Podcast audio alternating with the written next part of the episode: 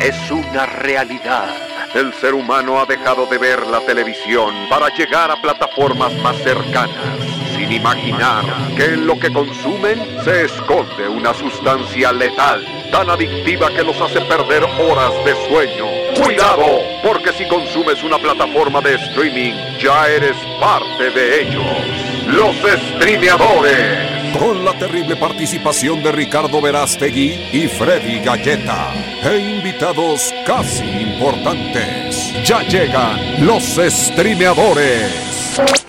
Iniciamos un podcast más de los streameadores. Es el podcast número 50 de este podcast dedicado, dirigido, ¡Wow! el número enfocado. 50. ¡Es el número 50! Número par. Número par. Dirigido a todas las series de streaming, todo lo que vemos en Netflix, HBO Go. Netflix, en Netflix, en el Netflix. En el Amazon Prime Video, Disney Plus y por supuesto Apple TV Plus. Así que bienvenidos chicos a un episodio más de este podcast que no sabías que necesitabas y que te hizo perder a lo mejor anteriormente una hora y te casaste con él. O una Y ahora- relación. o una relación también puede ser en algunos casos. Me presento, yo soy Freddy Gaitán y presento al elenco al panel multiétnico nacional que está aquí con nosotros, empezando del lado de las mujeres, las mujeres arriba, y aquí está, ella es la locutora, historiadora, no, eso no tampoco, Actriz. Locu- actriz, actriz y por supuesto conductora, ella es Katia González. Saludarlos por aquí, chicos. Y bueno, ya el número 50, medio siglo ya. Medio, qué padre. me- medio siglo casi. Sí, sí, sí, Qué propiamente. padre estar con todos ustedes. Gracias por estar escuchando los streameadores. Y el día de hoy, el día de hoy, ¿Qué pasa? vamos a trashear muchas cosas. ¡Ay, no, por favor! Vamos a ver. Lo qué tal. siento, A ver qué tal les va las calificaciones, chicos. Katia, Sí. ¿lista para calificarla? ¿Todo, Katia? Listísima. Ay, Nací lista. Estuvo raro, te sorprendí. Te sorprendí. Ay. Ay, muy bien. Vamos del, es del otro lado de la mesa redonda, de este panel de jueces, de este panel de streameadores, está el señor que todo lo ve, el, señor. panel de expertos. El panel de expertos, el señor que está detrás del lente y de los lentes, el señor que no se le va una. Él es el señor Ricardo Verástegui. ¡Bravo! Muchas gracias, Freddy. Muchas gracias a todos los que nos escuchan semanalmente en los streameadores. Ya listos para comenzar Ya este capítulo. Ya listos para Ajá. comenzar Yalitza este capítulo número 50. Lo logramos. Episodio número 50. ¿Qué sería? Como la como las bodas de que de diamante. Sí, de- es de, de es de plata, oro. es de oro, Es de oro. Episodio oro. de 25 oro. es plata, El es 25 el episodio plata. de oro, exactamente. Wow. Oye, y, y aparte nos pagan por hacer este podcast, está cañón.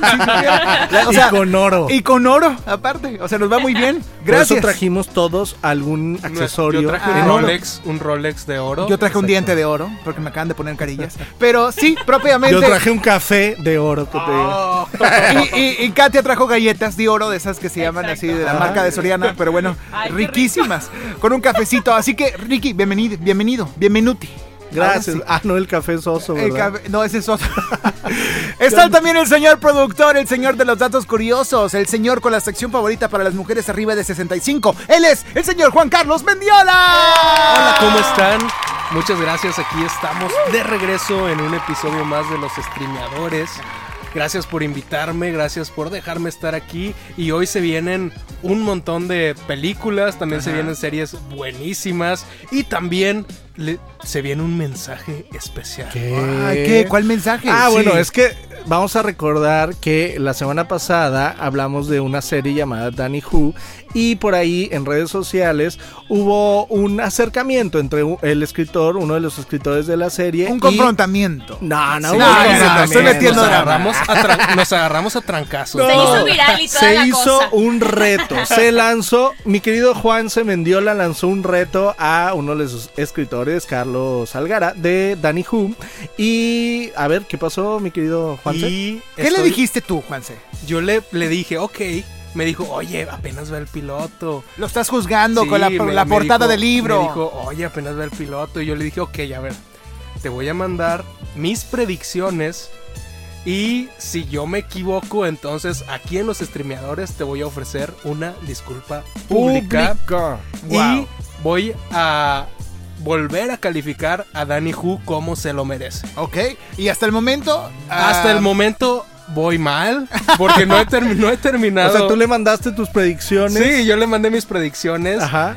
Capricornio. Y, o sea, entonces ahí ya están impresas casi. que están- nosotros están en la las web. tenemos Así en es. este Aquí- aquí en esta mano traigo, traigo esta- el sobre. El sobre ajá Con todas las predicciones. Y ahorita pues sí voy muy mal, voy fallando por kilómetros, espero recuperarme, pero bueno, cuando termine de ver todos los capítulos de Danny Nos Who, darás una reseña. ya Exacto. les daré la re reseña y ya te diré Carlos lo que opino y lo que va a pasar. no y si le atinaste algunas cosas o no y, y- y- y Y te disculparás por las que Así no. es. Ya Exacto. queremos saber qué onda con esto. Ya esto ya, saber. ya se va a volver una, Desde- una un- Desde Alfredo Dame y Carlos Trejo no veía Así algo es, no, así ya- de ya- fuerte. O sea, es está- impresionante. Está sudando la cabina. Aquí, aquí hay polémica. Polémica. Es la mesa polémica. Entre escritores y streameadores. Así que, chicos, vamos a iniciar. Vamos a iniciar con la primera serie. Nos vamos al mundo de Netflix porque recientemente, bueno, se anunció que se estrenaba esta gran película. Protagonizada por Robert De Niro, Al Pacino, creo que también Joe Pesci está, Sí. ¿sí? Y ya esta próxima semana, el 27 de noviembre, si no me equivoco, se estrena a través de las plataformas de Netflix la película, ¿cómo se llama, Ricardo? The Irishman el irlandés El irlandés. Ah, La Here película, con- exacto, con un costo de 140 millones de dólares. Así lo que es. costó hacerla. Casi es nada. la película Casi más nada. cara de Scorsese si mal no tengo entendido y de Netflix de Netflix. Seguida de Roma, Netflix. seguida de Roma, con el- los honorarios de Ayalitza, realmente sí se llevaron la barda en el presupuesto, pero no. que sigue viajando Exacto, sigue viajando con un abdomen la amamos, le mandamos Y hablando besazo. de eso, Merecido el hace poco viaje. en sus redes sociales compartió una foto con Robert De Niro precisamente. Ah, Ah. exacto, precisamente hablando de mi querido Robert De Niro. Robert De Niro compartió una foto con De-. Exacto, ¿En serio? Porque estaba O sea, no es cualquier cosa que tú la publiques, que. Robert De Niro te comparta. Sí, porque ellos estaban precisamente en la premiere de The Irishman Wow. en Los Ángeles. Ajá. Y entonces en la alfombra roja por ahí se vieron y después este tuvieron un acercamiento, eh, platicaron, se tomaron la foto y lo subieron a redes sociales. Oye, Ricky, ¿pero no crees que tú, que eso su- suena un poquito, como, no sé, turístico? De que, ah, mira, es Yalitza, vamos a tomar la foto. Ajá, de que mira, o sea, es algo como que para poner ahí en tu álbum de fotos. Oye, estoy con Yalitza, eh, I'm with Yalitza, you know, the Mexican woman. No, no sé, o sea, se me pues hace... mira, Es ambos ya es toda una estrella, No, está mira, bien paseada. Te voy a decir una cosa, te voy a decir una cosa, esa foto era necesaria. ¿Por qué? Ajá, ¿por qué? Porque ambos son los protagonistas de las primeras producciones grandes de Netflix que Se lanzan en cines en y en festivales y que probablemente esta vaya a los Oscars. Pero Ah. desde ahorita te digo y les digo porque en este momento comienza la reseña de El Irlandés. Yo creo que, híjole, híjole. Ajá. Ya dilo, dilo. ¿Qué pasa? No sé. Suéltalo, No. Suéltalo. sé si vaya a ganar tantos Ay, Oscars como no. yo pensaba. Como Joker. O sea, ser. no, como- lo que sucede es que, a ver, mira, vamos, empezamos, empecemos el análisis. ¿De qué el va? irlandés, primero, para empezar, son tres horas y media. Está más larga que la noche. Está más larga Híjole, sí. que el Señor de los Anillos. y con menos cast. Y fíjate que es una historia este, muy buena, por supuesto es una joya de Scorsese y por supuesto las actuaciones de De Niro, de, de Pacino, de Pesci son sensacionales como siempre. Pero, pero que, ¿cuál es el gran pero? Siento que pudo haber durado 40 minutos menos, una hora menos y se contaba perfectamente bien o igual o mejor la historia. ¿Qué es lo que sucede? Que esta, em, esta es la historia Ajá. de un, digamos, Está, Frank- basa- está basado en un libro de Charles Es- Brandt que es- se llama I Heard, eh, dice aquí, I Heard, I You heard you paint houses. Y todo esto es ambientado en el 75, ¿verdad? Todo esto es ambientado en el 75, pero aquí viene lo mejor. Eh, bueno, lo mejor y lo peor para algunos porque, bueno, depende de, de- de- de- de cómo lo veamos y, y- y en qué se concentró, digamos, el presupuesto o por qué fue tan cara esta película.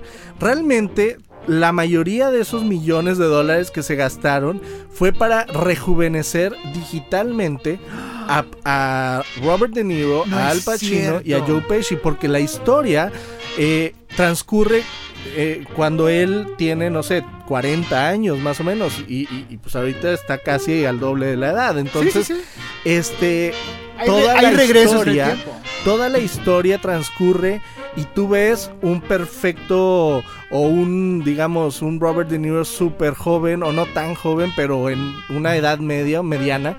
Eh, Sí, cuarentón, pues. sí, Yo lo, yo lo veía al principio como de unos 35. yo lo veía como más de Fí- fíjate 40. que, fíjate que de la primera escena en donde sale Robert De Niro joven a la al segundo flashback, a pesar de que son pocos meses de diferencia, por alguna razón yo noté como que más diferencia de la que debí notar. Tal vez fue mi imaginación Ajá. o no sé, pero yo así lo vi, fíjate, no sé qué opinas tú. Sí, este, de hecho, eh, como bien decía también Freddy, el libro está basado en Jimmy Hoffa, Caso Cerrado, o Ah. algunos dicen que en I Hear You Paint Houses. Y I Hear You Paint Houses eh, es una metáfora increíble con la que inicia la película y con la que termina también, precisamente. Y de hecho, no, no, no sé si tú lo viste, Juanse, que eh, por ejemplo en la película, el título de la película es I Hear You Paint Houses, nunca dice el irlandés. O sea, la película abre y cierra con esa, con esa frase y que tiene todo el sentido del mundo ya que ves la película. Y a mí se me hace una metáfora increíble, tienen que verla. Yo creo que incluso pudo haber sido mejor título para la Exacto. película. Yo creo que ese era el título original, ¿eh? Y al final Y lo al final decidieron Netflix cambiar. decidió Tal vez porque es más corto. por-. A lo mejor porque cabe mejor en cualquier lugar, ¿no? Sí, es como sí. The Irishman. Yo es le hubiera más puesto corto, más el simple. pintor de casas. En lo personal, pienso que el título sí está un poco largo como para que la gente, o sea, se quede en su mente, ¿no? Entonces, Sí, a lo mejor sí, sí. The Irishman, que es más Una estrategia de venta, de mercadotecnia. Claro. mira, o sea, Si, si te soy honesto, a mí me atrapan mucho los títulos largos. Entonces, Y, y raro. Yo ¿no? pensé- a, mí a mí me hubiera, tra- a mí me hubiera gustado un título como eh, I Hear You Paint Ah, Houses. Se me hace que me hubiera causado como más intriga. o como, como el, de a o ver, como a el ver, favorito a de ver, vamos a ver esto. ¿Cuál? No A sé ver. si cortarme las venas. pero- me encanta Oye, eso. fíjate que me encantó la película está, te digo, un poco larga. Sí. Obviamente es de gangsters, obviamente no es para todo mundo. Si a ti te gusta este tipo de películas de, de mafia italiana, de gangsters, de... El- pues, si te gustó El Padrino, te va a encantar. No, sí, si te gustó. O No, no o- sé, eh, por- mira, Goodfellas o... Mira, a mí me gustó mucho de, de Irishman, pero sí tengo que decirles que me gustó mil veces más Goodfellas, que es una de las obras maestras de, de Scorsese. ¿Por qué? Porque en Goodfellas la siento más con más dinamismo, también tal vez el mismo tiempo, porque honestamente tres horas y media Está a, de más. a pesar de que es una muy buena película, a pesar de que los diálogos están muy bien, a pesar de que las actuaciones son una joya, es muy difícil poner una película de tres horas y media y tener a la gente atenta a la película, entretenida con la película tres horas y media. Es muy difícil. Yo creo que hubo sí, sí hubo unas partes muy difíciles ¿Qué de ver haber de The cortado? Irishman, que tal vez, como mencionaba Verástegui fuera del aire, si le quitas una hora a Irishman, tal vez pueda quedar mejor, como, como lo estábamos mencionando. O tenga más impacto el, el clímax, ¿no? El final. sí, sí, Yo sí. siento que eh, cuando ves una, una película de estas dimensiones como la de Tarantino hace poco, que, que Sí, también Once pasó lo Upon, a time, mismo. Once Upon a Time in Hollywood, Ajá. que creemos que tenía muchas escenas de... Exacto, lo que sucede es que te van construyendo, te van construyendo la historia, el contexto, los personajes, te vas adentrando, adentrando, y entonces te crea estas falsas expectativas de que algo muy cabrón va a pasar al final. Y sí, pasan cosas, obviamente, pasan cosas, pero no tengo yo, no sé qué piensas tú, Juanse, Ajá. yo no tengo la escena oscariable que digan, es por esta escena va a ganar el Oscar alguien, no la tengo. Es que sabes qué pienso, creo que es parte del juego, como que como que Scorsese te dice, aquí de seguro la gente está esperando un giro Exacto. o está esperando algo impresionante, yo voy a hacer como que la gente lo espere y no se lo voy a dar para crear todavía más para crear cierta tensión o cierta como que quiero saber qué pasa, de incertidumbre de cuál va a ser el futuro de la película. Tal vez es más este juego entre, o tal vez también puede ser una especie de homenaje. También. Como por ejemplo, yo quiero darle más tiempo en pantalla a Al Pacino, quiero darle más tiempo en pantalla a Robert De Niro, Sí. como una especie de, de homenaje a personajes o a figuras históricas. Ahora, ¿sabes? el personaje central, el protagonista es Robert De Niro. sí, sí, sí, él sí. es el que lleva toda la historia. Él, de hecho, Toda la carga y narrativa termina- también. Exacto. Él inicia. Es una historia que está contada desde el presente, por así decirlo, Ajá. del presente de la película. Él eh, la cuenta toda desde una asilo, así inicia la película. Está como en tres partes. Ajá. Es, es la, la primera es la del asilo. La segunda es él de muy joven, cómo empieza en el negocio. Y la tercera es cuando están en la autopista manejando. Ah, bueno, lo que pasa, pero él, él todo el tiempo está como relatándola Sí, desde y el luego se juntan las tres y partes. después, eh, exacto. O sea, digamos que son como flashbacks Sí, y también son, este, es como sus memorias, por así decirlo, ¿no? Ya. que finalmente se van uniendo en un solo punto. Exactamente. Y obviamente, eh, pues no quiero decir que el antagonista es eh, Al Pacino, porque no es totalmente un antagonista, ni el protagonista es totalmente. ¿Es bueno. un héroe trágico? Es- ¿Sí eh, o no? No, no, no, adelantemos. no, no, es un, es un. No, no Pues es metamos un- ahí es un un- spoiler. No, es no, no. como un- Es un- Es que yo no la he visto, un la voy a ver. trabajador. Es, es también la visión distinta de, de que hemos visto películas eh, donde obviamente se les da muchísimo peso a los mafiosos, pero en este caso es un trabajador sindicalizado, que de hecho me recordó el personaje mucho a mi abuelo. Que, Ah. que, que, porque, resu- sí, porque resulta que el personaje de Robert De Niro es eh, un camionero, un chofer de camión. Entonces, eh, él trabaja mucho, mucho tiempo siendo chofer de camión. Y entonces, eh, Pensé que ibas a decir algo, perdón amigo, respeto a tu abuelito, pero porque era asesino y era sicario. No, no, con no, mucho no. cariño lo recuerdo. O sea, no sé. Y entonces mi abuelo, que trabajó mucho tiempo también en camiones y, Ya. y- y- y en trailers, este, eh, lo, sucedía un efecto similar a lo que le sucedía al personaje de Robert De Niro. Ya. Que todo mundo se hacía su amigo. Así fueran enemigos de sus amigos o amigos de sus enemigos, todo mundo se llevaba bien con él. Qué O padre. sea, se podía morir la gente alrededor de él, pero él nunca, este, nunca tenía problemas con nadie. O sea, era un muy buen media- mediadio- mediador. Ajá. Entonces, lo mismo pasaba con mi abuelo Beto, que le mandamos un saludo. Eso. Saludos. Está escuchando este podcast en este momento. En su propio celular con Spotify. En su ¿no? radio conectado a un, este... A, a una bocina. a una bocina. Oye, entonces Juan Carlos dice que es, de- es como el atole, demasiado atole en pacha. Y tú, Ricardo, dices que es un buen homenaje a, a Robert De Niro, por supuesto. Pero ahora sí, ¿qué calificación nos dan, chicos? Para lo que no- los que no hemos visto esta película, pues ¿por qué tenemos que verla? ¿Qué tenemos que tomar en cuenta antes de hacerlo? Y si ya la pusiste, ¿cómo ah, le haces para decirle a tu novia o a tus papás de que me, te ten- me tengo que ir para no terminar de verla? Oye, ¿Qué quieres ese sí va a hacer? ser todo un reto, ¿eh? Porque ¿Sí? nosotros la vimos en el cine. Ajá. Eh, a partir del 27 de noviembre se estrena en Netflix. Ahora no sé qué tanta gente va a empezar a verla y la va a quitar como Roma. O sea, cierto. porque si Roma se les hacía tediosa, esta con tres no, horas y media. Y ahora en, en estos tiempos en donde apenas aguantas una serie de media hora, Exactamente. en donde un capítulo de una hora ya se te hace largo, pues una película de tres horas y De media. hecho, mucha gente se salía Es de la sala. ¿eh? Pero sí, Es pero sí les, sí les recomiendo que la aguanten, por favor, porque si es una película que les, les aseguro que en 10 años va a ser como The Irishman, pues es una película de Scorsese a fin de cuentas y va a ser un ejemplo y la van a poner de ejemplo en las clases de cine y va a ser como que un icono. Entonces, Sí. aguántenla, aguántenla y aviéntense las tres horas y media porque después va a ser parte de la cultura Sí. popular. No, aparte, ya es parte de la cultura popular en el sentido de que tres leyendas se juntan por primera vez. sí, para totalmente de hacer, acuerdo. Eh, una, una producción de este tipo. De hecho, creo que eh, Pacino nunca había trabajado con Scorsese. Efectivamente, y uno se pregunta, oye, qué extraño, ¿no? Que dos figuras tan importantes de este género nunca hayan coincidido en una producción. Exacto. Y pues esto es como el punto de convergencia entre dos grandes íconos de este género. Es como la gente que no ha tomado vodka tamarindo con unos taquis morados. O sea, no ha encontrado la unión perfecta de elementos. O las papitas de mantequilla con, con las papitas de caramelo. Las Digo, palomitas. Las palomitas. Las palomitas. Las palomitas de Esa combinación está increíble. Perfecto, chicos. Vamos a calificar. Eh, A Katia, ver. porque Katia está ansiosa. Ella quiere saber de que ya la quiero ver. Díganme qué plan. Entonces, vamos a ver. ¿Sí se te antoja? Sí. Katia? Fíjate Sí. que, mira, con el tan solo hecho de decir me dura tres horas y media, ay, si no, porque te voy a decir una cosa, yo soy una persona muy desesperada. Entonces quedarme sentada tanto tiempo, ¿cómo te explico que hasta viendo Chicago, que vino aquí a Monterrey con Bianca Marroquín, ya estaba de que, ay, ya, ya me quiero ir, y eso, y es Chicago. Es Entonces, Chicago. pero bueno, mira, al mencionar a Martin Scorsese y al mencionar a Al Pacino y a Robert De Niro, pues a lo mejor sí le daría su chance. Ay, hay que. Pues bueno. yo creo que sí. Hay que tomarlo en cuenta. Sí. Y Ricardo, ¿qué calificación le das? ¿Cuántos alpachinos le das?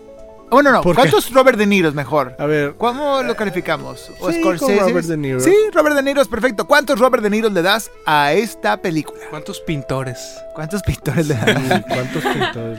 ¿Cuántos Um, Híjole, no Está- había pensado en Creo que estás en una. Jamás Sí. te habías tardado tanto. No, nunca en me había tardado calificación. tanto. Es que, híjole, 4.5. ¿Cuatro? ¿De verdad? Sí.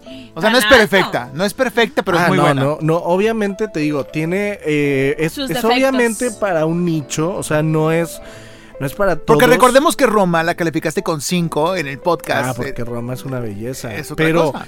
aquí, por ejemplo, también, no sé qué opinas de la foto de Rodrigo Prieto.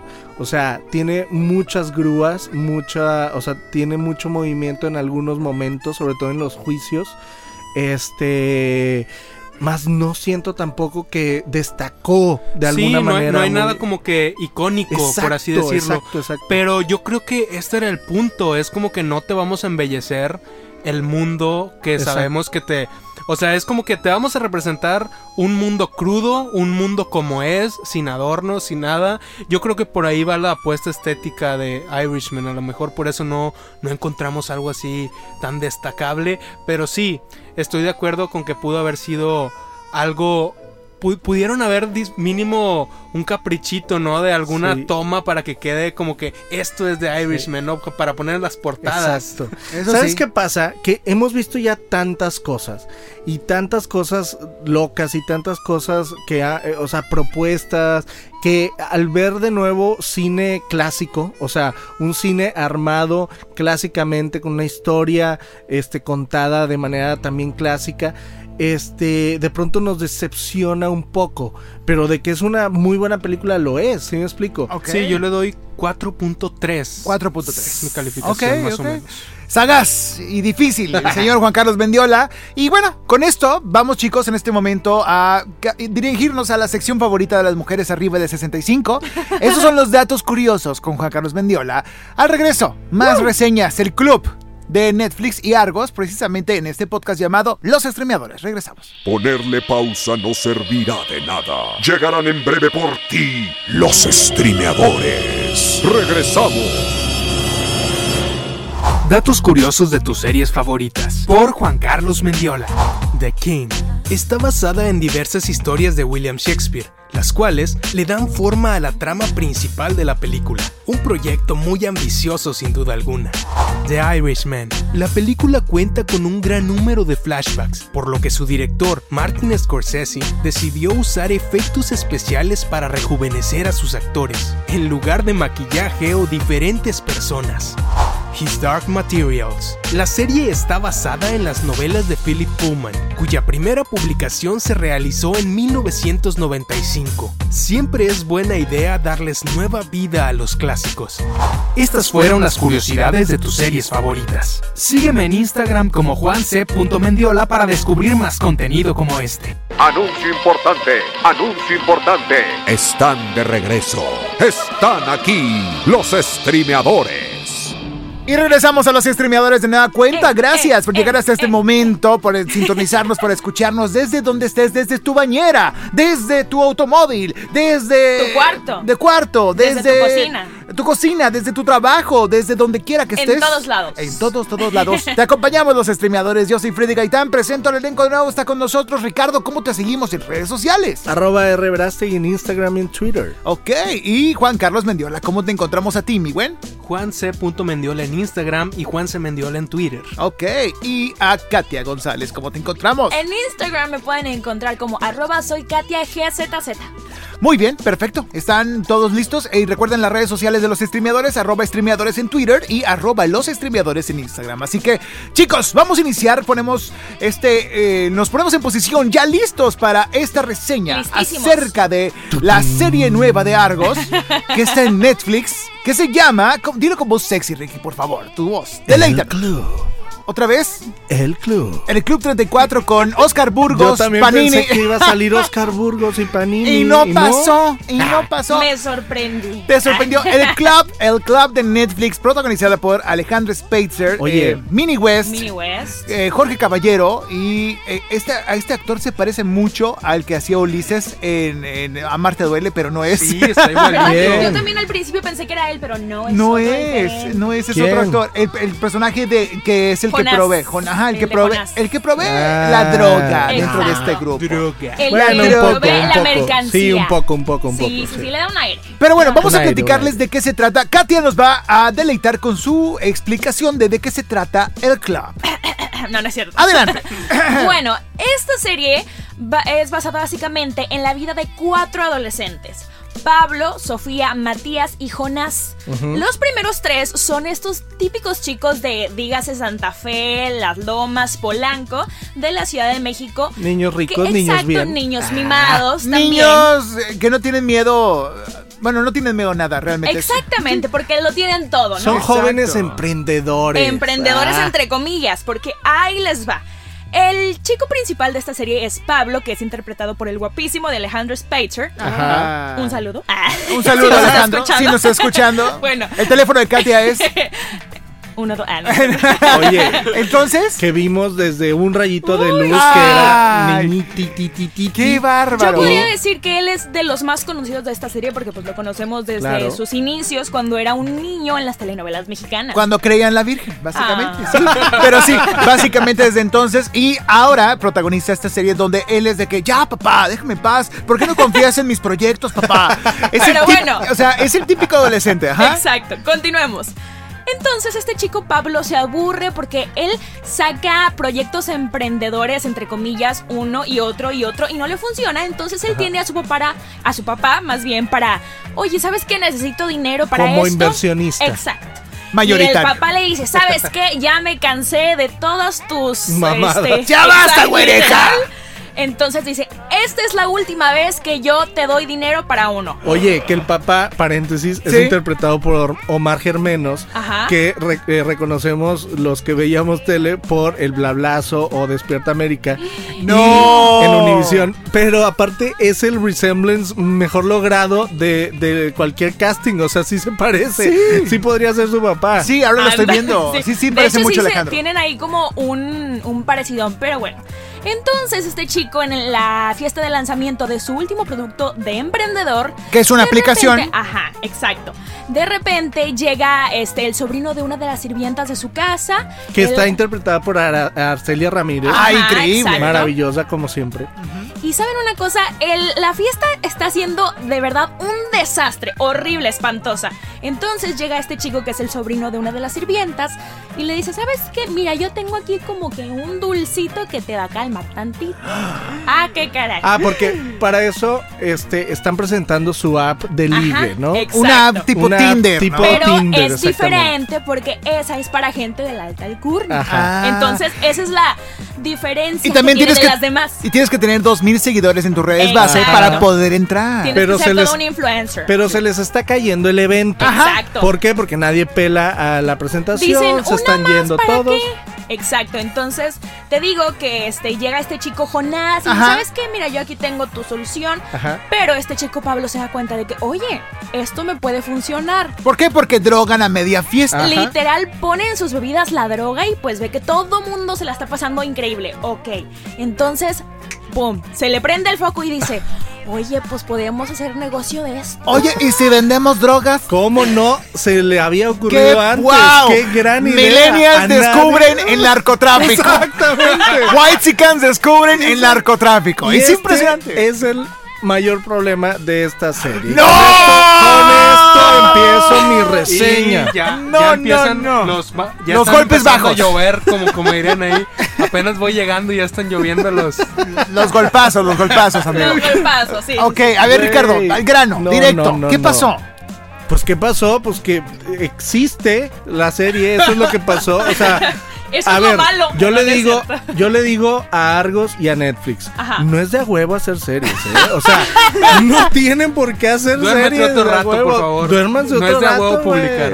No es de a huevo, güey. Es O que sea, la verdad, tantos buenos trabajos que ha tenido últimamente y saca esto, me, me decepcionó un Es poquito. doloroso, es doloroso. Sí, Tam- sí, sí. También por eso yo creo que no le han dado tampoco mucha promoción. Pero mira, ¿qué es lo que sucede? A ver, este, esta idea original de Camila Ibarra, hija de Pigmenio Ibarra, Ajá. este, pues yo creo que se les hizo muy fácil, ¿verdad? Producirle y decir, va a pegar.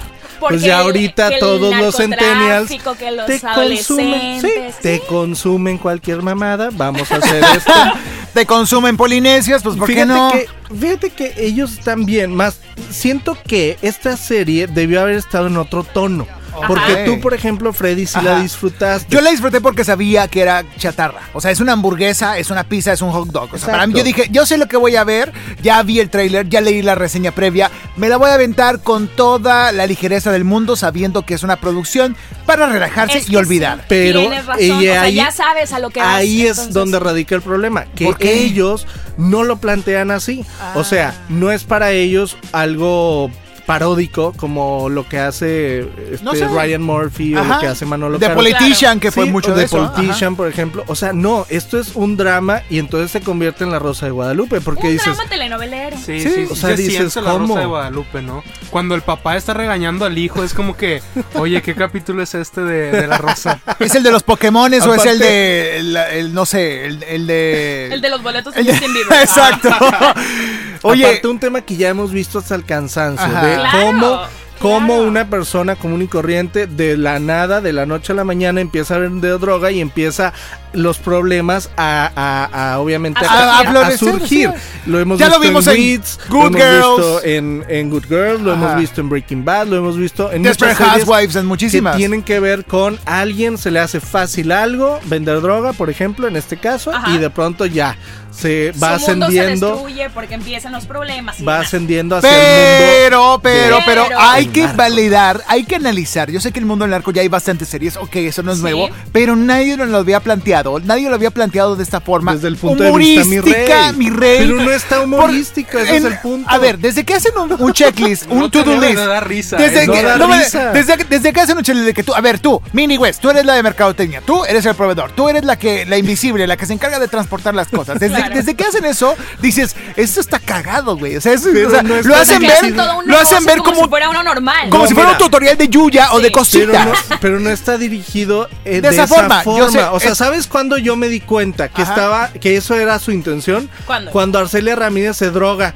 y entonces se queda así como en el viaje y ves, ves cómo empieza todo a, a ser chistoso, Ok. entre comillas, y dices, ah, ya sé por dónde Es van. que se quisieron ir por ahí, pero a mí se me hace que no lo lograron tanto. Por ejemplo, el personaje de este chico Matías, a mí, ¿cómo me cayó gordo? Matías? Jorge Caballero Ah. es, un, es, es una especie de hacker Oye, técnico. Es Ajá. que, o sea, quieren hacerlo tan tonto, tan así, que, que dices, no, no eso le no salió. sucede. Muy ni en- forzado, Ni dices en niños de prepa pasa Cuando eso. hay actores que sí lo han logrado. Ah, bueno, Pero eso sí. él no, bueno, digo, desde mi punto de vista se me hizo muy tonto, muy exagerado. Muy de más. Sí, de más, exacto. Spacer está bien, Mini también, que de hecho sí, son, muy que de bien. hecho son, son, ¿Qué dijiste? Son pareja, ¿no? En la vida real. Ellos son ya, pareja ya hacen en la todo vida real. juntos. ¿Qué dices, Lisbeth? Ah, ah, sí, claro. Oigan, ¿son pareja? Sí. amigos, ustedes son, ¿Son pareja? Oigan, Mini West, qué guapa es. Ya la habíamos No, visto sí, en la está- película está de increíble. Me gusta pero me asusta con Alejandro Spacer, que ya la tiene Juanse, ya la compró en DVD y en Blu-ray, Sí, ya la tiene en su en casa. pirata. Ya toda la En colección. ya la pirata, ya. Oye, qué guapa es y me gustó su actuación. Hable- hablemos de actuación, Ricky. ¿Les gustó Mini West? Sí, a mí se me hace Sí, que o sea, fue creo que algo ellos diferente. dos, es que creo que ellos dos están en un tono. Ya. Y Ah, luego creo química. que los demás están en otro tono. Ajá, Y ajá. es ahí el conflicto. Ya. O sea, ellos están bien si el tono es dramático o dramedy. Y los otros están como en farsa. Están o caricaturescos, están caricaturescos. Haz de cuenta que estás viendo personajes 3D conviviendo con caricaturas animadas con 2D. Entonces es, es, Es una muy combinación. difícil. Space Jam. Sí, Sí, casi, casi. casi. Está, es como, está es muy como loco. meterte a, a un universo en donde puedes hablar con Un una persona. paralelo. Es una combinación muy extraña, pero bueno, el club para mí es eso, ¿no? El Yo lo vi con toda la ligereza del mundo, No, me encantó. y Arcelia visual. Ramírez, ge- ge- gen- genial porque es muy divertida. es la sirvienta de la casa. Sí le aplaudo, la A ella le están dando droga ahí y está reaccionando y es parte del operativo de estos mis reyes millennials que no tienen un varo ni un cinco. Centennials. Centennials, ahí sí, sí, cierto. también se pierde mucho de que qué tan a qué edad ya son centennials, a qué edad siguen siendo millennials. Siempre no, está no, esa Ahora, parte. ahora tuvieron que recurrir al recurso de la sexualización y de poner un exceso de belleza para poder enganchar. ¿Qué quiere decir esto? Que no tienen tampoco algo tan fuerte en la historia como para poder meter a la gente. Ya. Sí. A mí, a, mí, a mí me llevó a los, los primeros dos capítulos, los navegué gracias a Minnie West y hasta ahí, ¿eh? Ok, ok. Y, y, y, y Katia, gracias a Alejandro. Alex Pacer. Alex Pacer. ¿Para qué te digo que no? Sí, Ahí sí. está. Muy La bien. verdad. Entonces, pero bueno, ¿recomiendan ver Es esa una serie? telenovela o no? llena de acción. Me recuerda a Bienvenida a Realidad, que también es de ellos. Y, Ah. y, y, y- y haz de cuenta que tiene. eh, son Que fue en 25, 2011, son ¿no? 25 episodios de 30 minutos. Entonces, sí está más para tele, más que para Netflix, siento yo. Y como que, ay, pues vamos a meterle en Netflix, ¿no? Entonces, de que. ¿Qué vas a hacer? Ah, pues vamos a meter la serie en Netflix. Sí, de que, ay, en realidad iba para imagen, pero pues, eh, ay, ponla.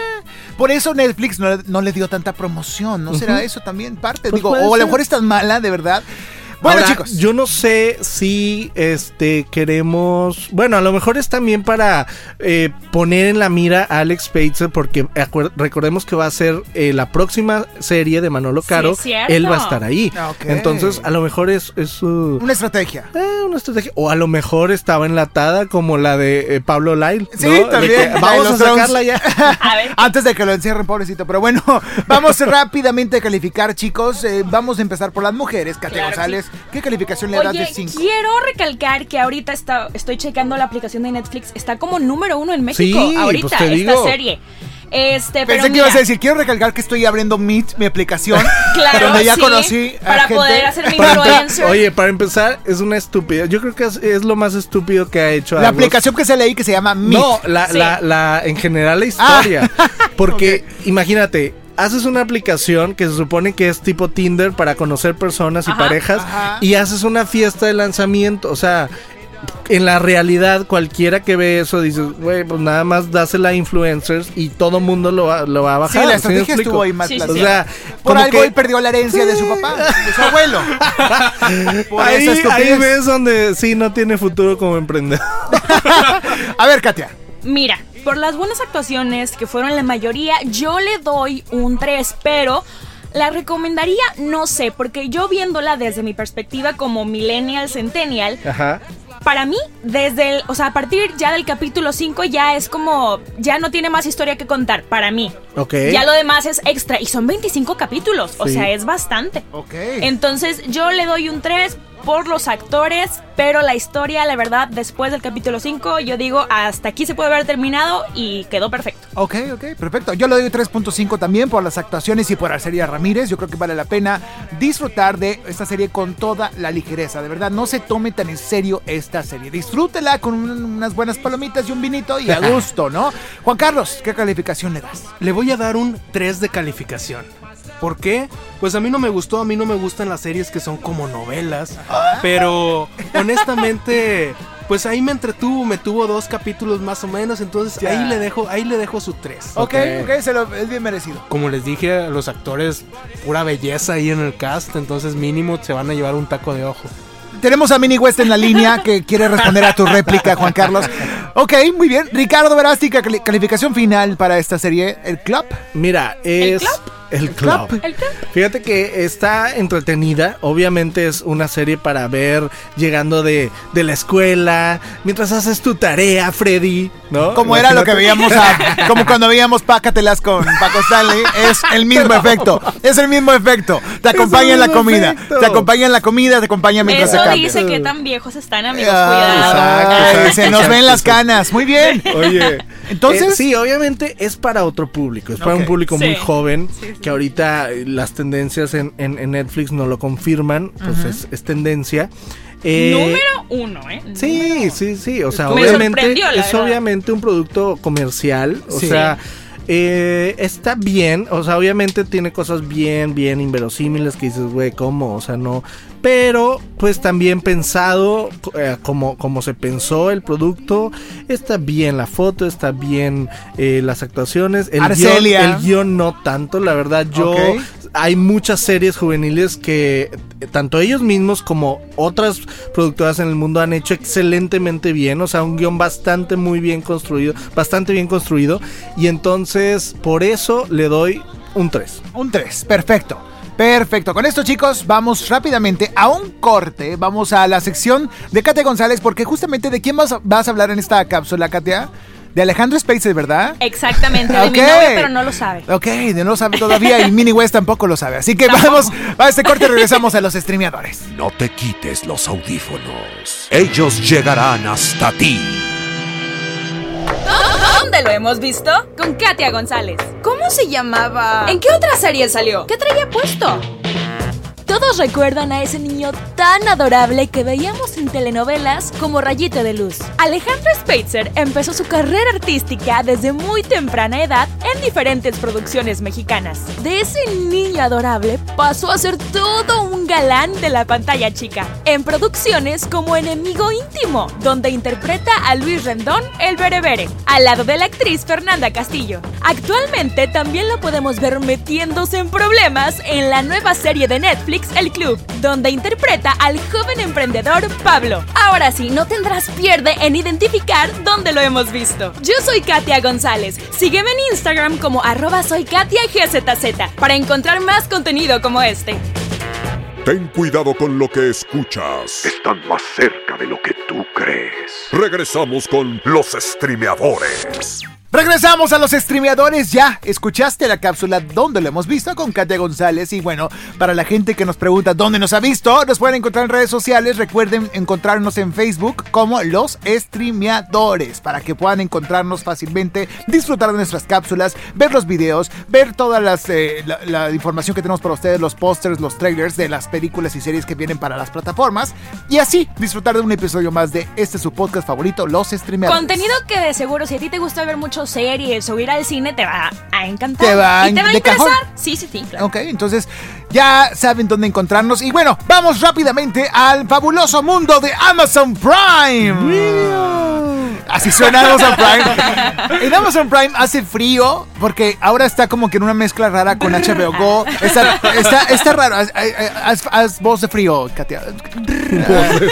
¿Por qué? Porque Voz de frío. nos trasladamos a un mundo ártico, bueno, también combinado con una ciudad antigua. Esta serie que se llama... Es una revoltura. Es una no, revoltura de eh. universos. Es una revoltura de universos. Sí. Esto se llama His Dark Materials. En español, ¿cómo sería, Juanse, la traducción de un. Sus materiales más oscuros.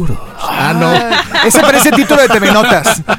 De Laura Bozo. Sería algo así como Sí. Como- sus, sus, Sus oscuros- materia oscura, ¿no? Ah, materia Ándale, su materia ándale. oscura. Bien, bien pensado. Sus cosas más oscuras.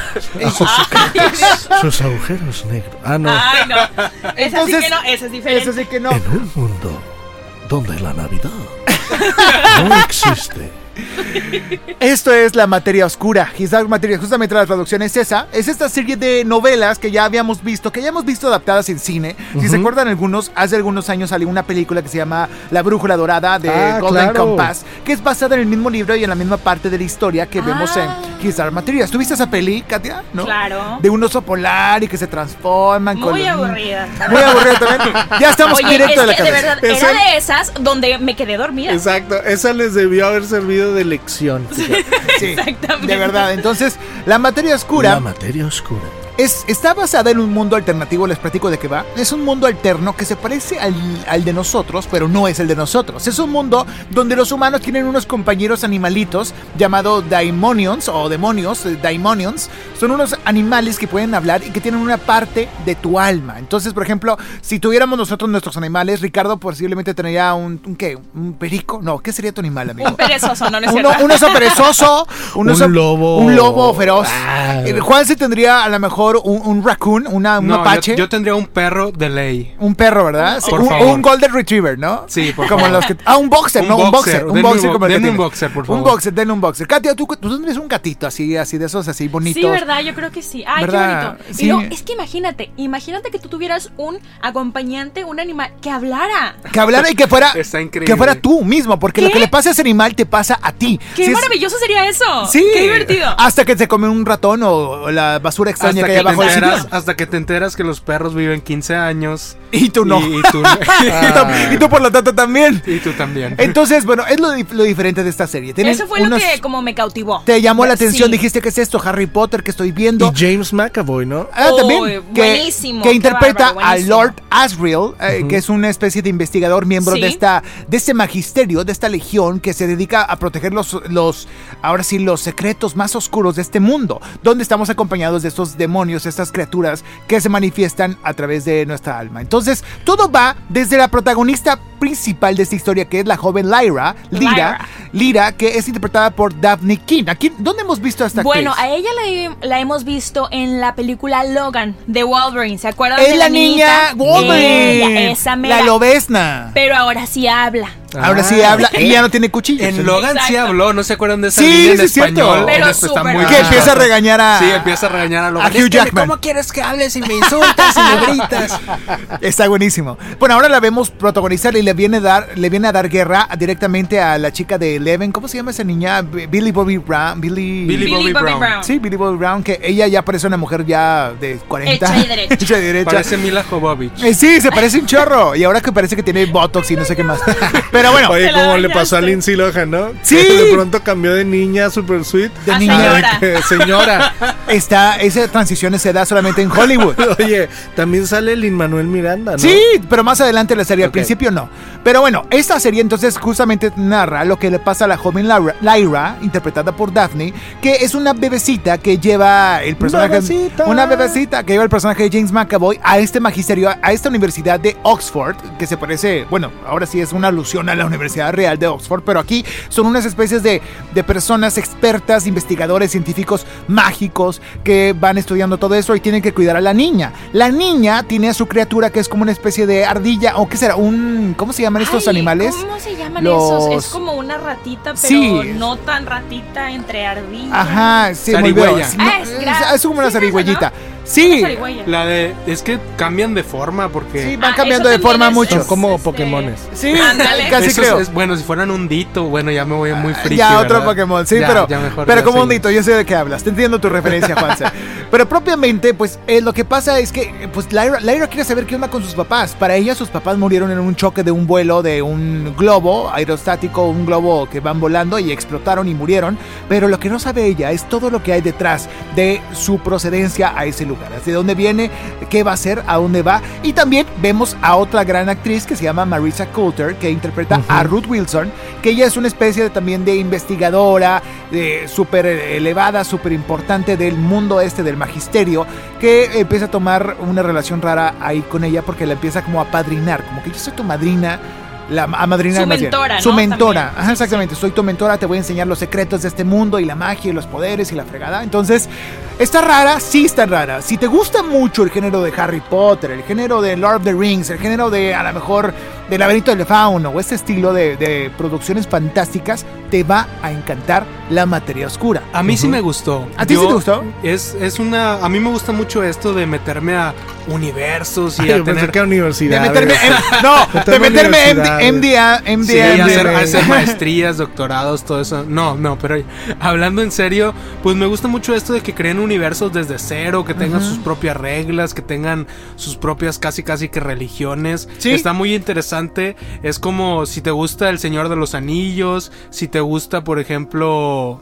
Sí, sí, sí, Ha- Harry Potter tal cual, Harry o sea, Potter, si te gustan todas estas series de magia, de fantasía. O la de Percy Jackson, ¿te acuerdas de Percy Jackson y su serie de novelas y libros basados Sí, en bueno, las la especies película, la mitológicas? película no me gustó tanto, No. pero, pero sí, exacto, hablando de la serie de libros más o menos, Ajá, también bueno. algunas, algunas de Stephen King por ahí, Ah, sí, claro. más o menos si te gusta todo ese rollo, también te va a gustar este mundo pues con mucha magia, con mucha fantasía.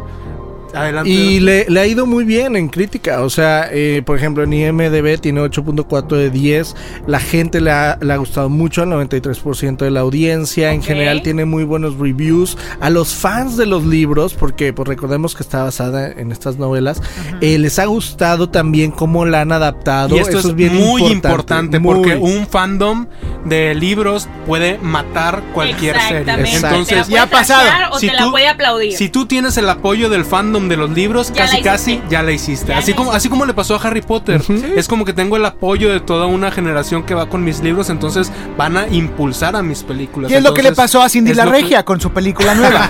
que todo el fandom de Cindy, de Ricardo Cucamonga, pues ya Ah, lo vamos a ver en Ahí vamos a estar Hay que invitar a Ricardo, Cucamonga. hay que invitar Sí, a Ricardo. invitarlo. Lo voy a hablar, le voy a escribir. Oye, este, mucho dinero se gastó en esta serie, Ajá. pero yo creo que para el, es, es un dinero bien aprovechado porque el fandom creo que está aceptando muy bien His Dark Materials. Eh, es una producción de la BBC originalmente. Obviamente la podemos ver, como bien dices, en HBO Go, en Amazon Prime Video. Ajá. Y este, y, y yo creo que lo más rescatable es que no hay, eh, no vemos, eh, es, eh, no, no tiene ese, ese sabor a Hollywood. Ya. Es un sabor totalmente Literario, ¿no? British. Sí. O sea, el- Ah, eh, británico, ya, ya. británico, británico. Entonces, este, eso a muchos les encanta también, ¿no? Sí. O sea, como, como, levanta en, más como, en su almas. esti- como Harry Potter. Sí, Claro. como, el encanto que tuvo Harry Potter ya hace Aunque varios no sé años. si me la puedas comprar con Harry Potter. No. Mira, Katia, verdad- ¿por qué no te gustó a ti? A ver.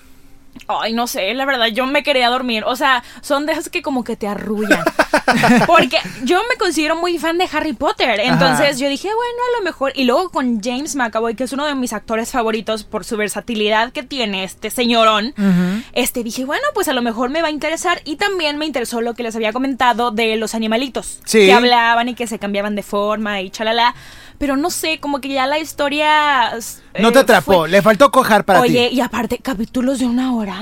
Sí, sí, sí. En, es- en esta época es difícil Sí. tener algo así y Exacto. que se quede en la mente de la gente y que la Entonces gente se fue quede una permaneciendo. historia que realmente no me atrapó porque siento que fue como muy monótono, no, no tenía como que muchos altos y bajos. Ok. Entonces sí tenía sus cositas que decías de que híjole, o sea, eso está padre, pero la mayoría del capítulo fue llevándome a, ¿sabes qué? Ya, ya no la Ya quiero ver. córtale, mi chavo. Sí, exacto. Ok. Es que yo, yo creo que tienes que estar en cierto humor para disfrutarla. Sí, sí, sí. Porque hay series como, por ejemplo, Eso sí es cierto. como Brooklyn 99, como The Office, que Exacto. estés como estés, las vas a ver y las vas a disfrutar y Friends, las vas a gozar ajá. como Friends.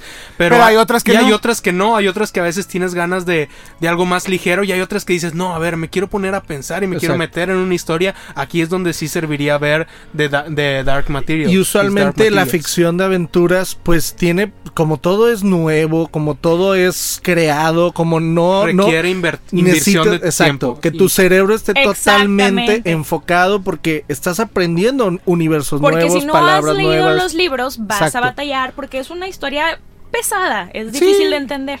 Es difí- Sí, es difícil. no es para Bueno, por lo menos ¿verdad? para o sea, mí. no es, no es Fíjate algo... que- No, no los va a cautivar, no los va a atrapar. Pero yo siento que sí, niños más grandes de 11, 12, yo creo que sí. Niños de 40, por ejemplo, Kiddos, por ejemplo, que sí. siguen viviendo con sus papás y Eso leen también. cómics, ellos, Ellos- son el target. ellos son el el público, ideal. el público ideal de esta serie. Entonces vamos a calificar los que la vimos, chicos. Katia, ¿qué calificación le das? Mira, me gustó la fotografía, todo lo demás me gustó, pero la historia no me atrapó, así que yo le doy un 3.8. 3.8. 3.8. Perdón, Sí. se, se- se abrió la puerta. Así sonó. Ok, Juan Carlos, ¿cuánto le das? Yo le doy un 4. A mí me pareció muy buena serie. Y fíjate, no, no he terminado todos los capítulos. Bueno, pero eso también influye. yo creo que conforme pasen los capítulos va a aumentar la calificación.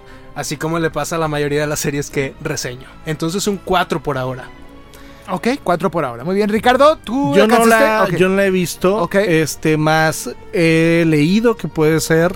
No lo sé. Ustedes me lo dirán en este momento, Juanse. Ajá. Eh, puede hacernos olvidar Game of Thrones, ¿será?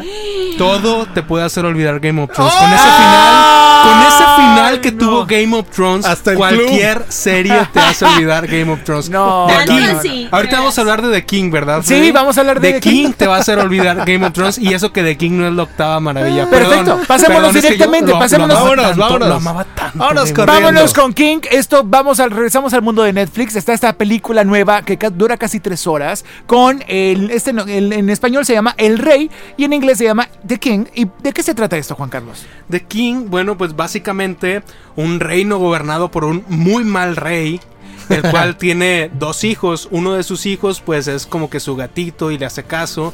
Y otro de sus hijos es un rebeldón y hace lo que quiere y toma y sale con mujeres y le vale un comino lo que pasa en el reino, ¿verdad?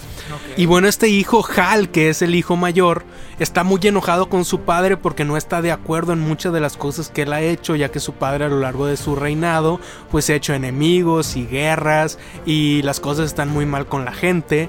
Entonces, al estar enemistados el padre y al, al tener una vida llena de excesos, pues el rey decide darle el trono a su hijo menor y no a su hijo mayor. Ay, no, eso siempre pasa. Le Luego- pasó a Alejandro Spacer. Ajá. Así es. Y luego... ¿Y luego? Luego resulta que hay una guerra en donde muere el hijo menor. Oh. Entonces el trono le vuelve a quedar al hijo mayor. Ya Era lo el que quedó. destino, era el destino. Él estaba huyendo de esa Y responsabilidad. tiene que aprender, tiene que aprender finalmente lo que es ser un buen rey. Un buen rey. El nuevo rey. Enrique, Enrique V, ¿no? Sí, Enrique V. Y no, no es como, no es como el Rey León de quiero ya ser el rey. No es como eh, esa No es- película Corazón de Dragón, ¿te acuerdas? ¿Nunca vieron Corazón de Dragón con Dennis Quaid? Y... No, fíjate, Está increíble. Esta, esta serie del rey está basada en, en diversos En la libros. canción de José Alfredo, ¿no? Sería Pero sigue siendo el rey. Pero No- sigue no siendo tiene trono ni A mí, reina. yo no la alcancé a ver, chicos. De verdad no me llamó mucho la atención. Dije, la voy a ver, la voy a dejar para el final. No la alcancé a ver. Pero, así como lo dice Juan Carlos, es también para un cierto nicho. A la gente que le gusta este tipo de producciones. Está basada en obras de William Shakespeare. Haz de cuenta que agarraron fragmentos de obras de William Shakespeare y todo lo conjugaron para hacer una narrativa completa. Me gustó, no es la octava maravilla, pero sí te entretienes, si, si te gusta la historia, sí la llevas por ahí. Además, tiene muy buenos giros de trama al final, que ya no les diré para que después la Sí. vean. Entonces me parece que cumple su cometido. La verdad es como te presenta un reino y además lo hace muy bien en dos horas, porque luego sacan una serie completa que y no les llega a la narrativa y pues aquí dijeron no, pues no queremos contar tanto, solo queremos contar esta historia Ese específica. capítulo específico en la vida de Enrique V. Entonces muy bien que lo hayan hecho en película en lugar de serie. Exactamente. Oye, pero tienen el encaso, ¿no? Sale, bueno, es- el protagonista es eh, Timothy Chalamet Ajá. eh, y Robert Pattinson por ahí sale. ¿En como serio? el villano, es ¿no? el, vi- es De uno de los villanos principales, es el hijo del rey francés. Wow. Que todo el mundo ama a Timothy Chalamet en este momento. O sea, hombres Claro. y mujeres están rendidos a Él los es pies el de chico el de rey. Hollywood en este momento. Es el chico de Hollywood. Y ¿sabes qué es lo que me encanta de estas películas que ya está sacando Netflix y en general todas las plataformas? Que, ¿Qué cosa? que por ejemplo, en septiembre apenas fue su estreno en el Festival de Cine de Venecia. Ajá. Y ya la tenemos disponible, ¿sí me explico? O sea, La inmediatez, tú la dices. inmediatez de eh, películas que son festivaleras o que antes se tardaban muchísimo en llegar a las salas de cine o a las plataformas de, de streaming, ahora ya las podemos ver en uno o dos meses. Entonces, Eso está muy cool. eso ¿eh? está muy, muy padre. Ok, entonces perfecto, vamos a calificar chicos ya rápidamente. El Rey, Juan Carlos, ¿qué calificación le das a esta película? Le doy un 3.8. 3.8. Llegó y apagó un poquito mis lágrimas por Game of Thrones. Entonces, Algo para pasar el rato, dices tú. algo para, para olvidarte de ese momento trágico de, de- de la vida de una persona. Ok. Pero, pero bueno. Y espero que ahora que salga Vikings, que ya pronto va a estrenar su nueva temporada, ya por fin me haga finalmente olvidarme de Game of Thrones, por favor. Ay, ojalá logres tu cometido, amigo, para que puedas descansar bien en las noches, porque de verdad no lo has logrado. Así que vamos rápidamente ya a despedirnos, chicos. Gracias por estar con nosotros en este podcast, una edición más de este programa, donde reseñamos lo mejor que hay en Netflix y en todas las plataformas de streaming. Pregunta para la gente que nos escucha. Pregúntame, Pregúnteme, no, pregunta para todos ustedes. Si están escuchando esto, vayan directamente a nuestro Instagram de arroba los streameadores y respóndanos en una cajita que vamos a estar ahí poniendo de si acaso tú ya estás viendo y dis- disfrutando de la aplicación de Disney Plus. Díganos. Uh. Nosotros ya vimos varias producciones ahí, está genial, está fantástico, pero no queremos adelantarnos si no todos tienen acceso a. Por eso queremos saber un poquito más de ustedes. ¿Están viendo Disney Plus? ¿Quién ya vio Disney Plus? O sea, ¿lograste utilizar tu celular o tu computadora para poder verlo? Bueno, díganos por favor a través de las redes sociales, chicos. ¿Algo más que agregar, Ricardo Verástegui, para despedirnos? Nada, no, síganos en arroba los streameadores en eh, eh, Instagram y en Twitter. También como arroba streameadores, ¿verdad? Así es, y Con tus redes sociales re- re- nuevamente recordamos, arroba R, R Verástegui R Verástegui. en Twitter y en Instagram. Ok, Juan Carlos, ¿cómo te seguimos? ¿Algo que quieras agregar para despedirte? No, pues nada más, escúchenos en el próximo episodio. Aquí los vamos a esperar con más series y más material a reseñar. Me pueden seguir en Twitter como Juan C. Mendiola y en Instagram como juanc.mendiola. Perfecto. Y Katia González. Bueno, me pueden seguir en Instagram como arroba soy Katia GZZ y ya con esto cerramos el episodio 50. ¡Eh! Muchas gracias a todos los que durante 50 episodios han estado con nosotros reseñando, trasheando y felicitando a todas esas series y películas que hemos visto por aquí. Y que hemos invertido en muchísimo tiempo, pero Sí. para ustedes y para nosotros un deleite. Un deleite Claro disfrutarlo y compartírselos. Gracias. Compartimos un episodio más de Los, Los Streamadores. Hasta la Acabas de quedar contagiado. Ellos ya están en tu oído. Ya escuchaste Los Streamadores. Búscanos en Spotify, iTunes y YouTube. Los Streamadores es una producción de Freddy Gaitán, realizado en Inspiral México. Visita www.inspiralmexico.com.